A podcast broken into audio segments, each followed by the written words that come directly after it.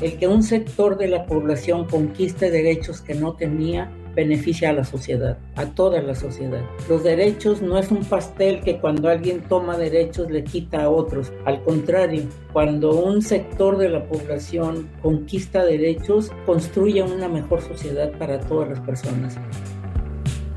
Ella es Gloria Cariaga, psicóloga, feminista, defensora de los derechos humanos y coordinadora de la Fundación Arcoiris, una organización que busca sensibilizar los estigmas y prejuicios contra la población LGBTI. Como otras voces especializadas en el tema, Gloria coincide en que la lucha de esta comunidad por su reconocimiento y el de sus derechos humanos nos beneficia a todas las personas.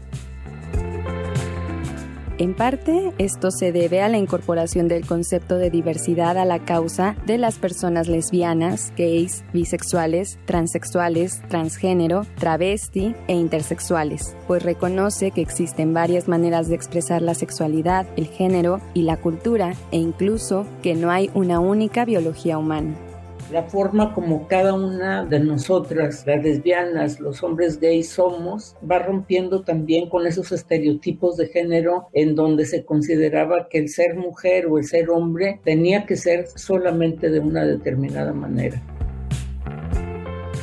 En términos legislativos, la lucha de la comunidad influyó en la construcción de la Ley para Prevenir y Eliminar la Discriminación, decretada el 11 de junio de 2003 y cuya última modificación ocurrió en mayo de 2022. Actualmente, entre los motivos que esta ley establece como discriminación están el origen étnico, color de piel, cultura, sexo, género, edad, discapacidades, condición social, económica, de salud física o mental, jurídica, religión, situación migratoria, embarazo, preferencias sexuales, filiación política o antecedentes penales. Además, esta legislación derivó en la creación del Consejo Nacional para Prevenir la Discriminación, el CONAPRED el Consejo me parece que jugó un papel muy importante, destacando también a otros sectores, personas con discapacidad, fue un grupo muy importante en los inicios del CONAPRED, pero después con Ricardo Bucio y con Alejandra Haas, que tuvieron una mirada mucho más amplia, incorporaron precisamente otras dimensiones y a otros sectores de la población que también estaban discriminados. Por eso la importancia de este tipo de instituciones, las encuestas se han hecho desde de CONAPRED sobre discriminación han sido muy importantes para marcar dónde tenemos todavía como los vacíos más importantes en términos de derechos. Desafortunadamente los resultados de las encuestas de discriminación en México son todavía muy graves. En general lo que la población muestra es un rechazo a lo distinto pero gracias a esas encuestas es que se pueden desarrollar acciones específicas. La expansión de un derecho a otros sectores también es perceptible en el matrimonio igualitario. Para Cristian Andrade, coordinador de la estrategia Integra LGBT en Refugio Casa Frida, la lucha para que las parejas del mismo sexo puedan casarse y adoptar contribuyó a visibilizar otras formas de relacionarse, la lucha de la diversidad sexual ha hecho que también haya muchísima más visibilidad y menos discriminación, por ejemplo, a parejas heterosexuales que son swingers, el poliamor o las relaciones abiertas. Todo eso ha hecho el romper con estos esquemas y estos paradigmas binarios. Andrade incluso señala que la propia redacción de la ley del matrimonio igualitario plantea una amplia visión de lo que se entiende por pareja, que rompe con la heteronorma y da cabida a muchas diversidades. De manera resumida, la legislación define el matrimonio como la unión libre entre dos personas. Así quedó reconocida en la reforma al Código Civil del Distrito Federal de diciembre de 2009, aunque tres años antes, la entonces Asamblea Legislativa ya había aprobado la Ley de Sociedad de Convivencia, que permitió por primera vez a parejas del mismo sexo casarse. En otros casos, la comunidad ha luchado hombro a hombro con otros movimientos sociales. Esta lucha de los derechos sexuales y reproductivos ha ido de la mano con, por ejemplo, el movimiento por la legalización y regulación del aborto, ¿no? Todo el tema con el trabajo sexual y que si bien muchas mujeres trans ejercen el trabajo sexual, pues también muchas mujeres cis, pues también lo ejercen. La población LGBT también ha luchado con personas racializadas, con discapacidad y más recientemente con grupos por los derechos de las infancias y adolescencias.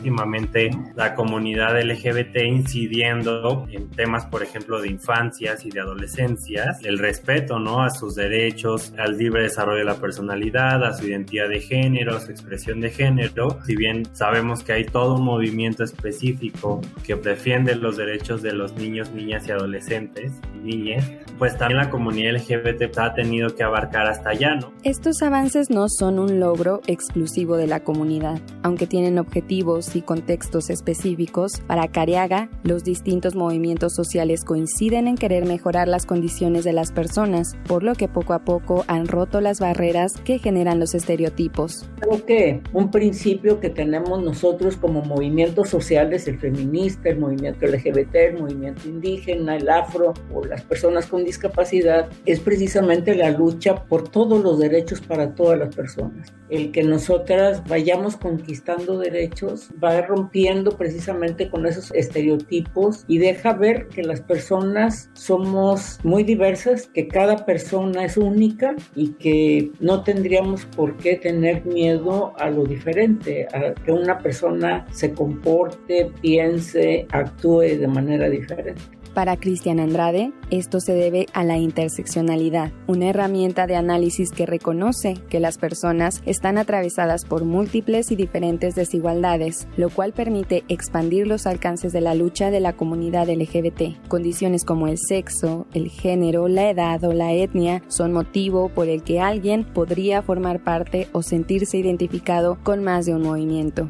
La lucha por ciertos derechos dentro de la comunidad LGBT ha repercutido a ver como otros horizontes de lucha, ¿no? Y de visibilización y que a veces también la comunidad LGBT también dice como, bueno, ahí ya no es lucha. Y que pues creo que ahí está justo lo bonito, ¿no? Que también en este compartir vivencias, justo hasta compartir luchas, también se está este respeto, ¿no? Es decir, como que pues hay luchas que son mías, hay luchas que ya no me tocan, ¿no? Pese a esto, en 1977, casi una década después de los disturbios en Nueva York que dieron origen a la Marcha del Orgullo, surgieron las primeras campañas conservadoras que buscaban revocar los derechos civiles para esta comunidad. Actualmente hay países que en lugar de garantizar derechos los restringen, señala Andrade y ni nos vamos tan lejos. Belice, en Uganda, están impulsando leyes que criminalizan a las poblaciones LGBT y sus vivencias y sus expresiones y sus identidades. O sea, ya no es luchar contra actor que no te quiso atender, ¿no? Ahora ya es luchar contra estados completos que tienen toda una política de derecha y conservadora para decir, bueno, pues yo existo, ¿no? Y por favor no me encarcelen por eso, ¿no? No me sentencien a muerte.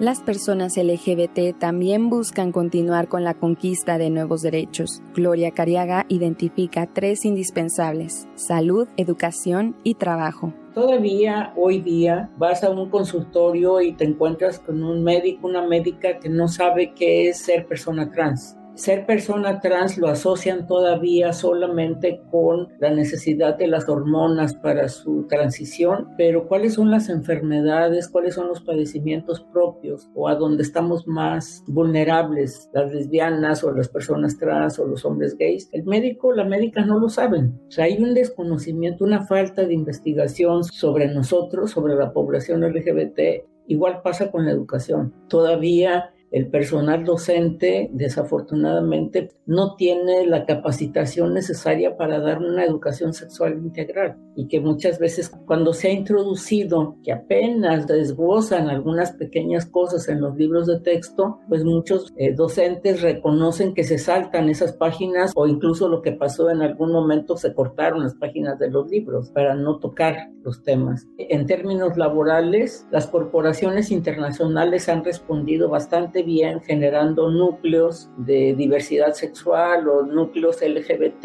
en las empresas que han ido contratando y garantizando el desarrollo de las personas LGBT al interior de sus empresas, pero esto no ha sido motivo dentro del sistema público.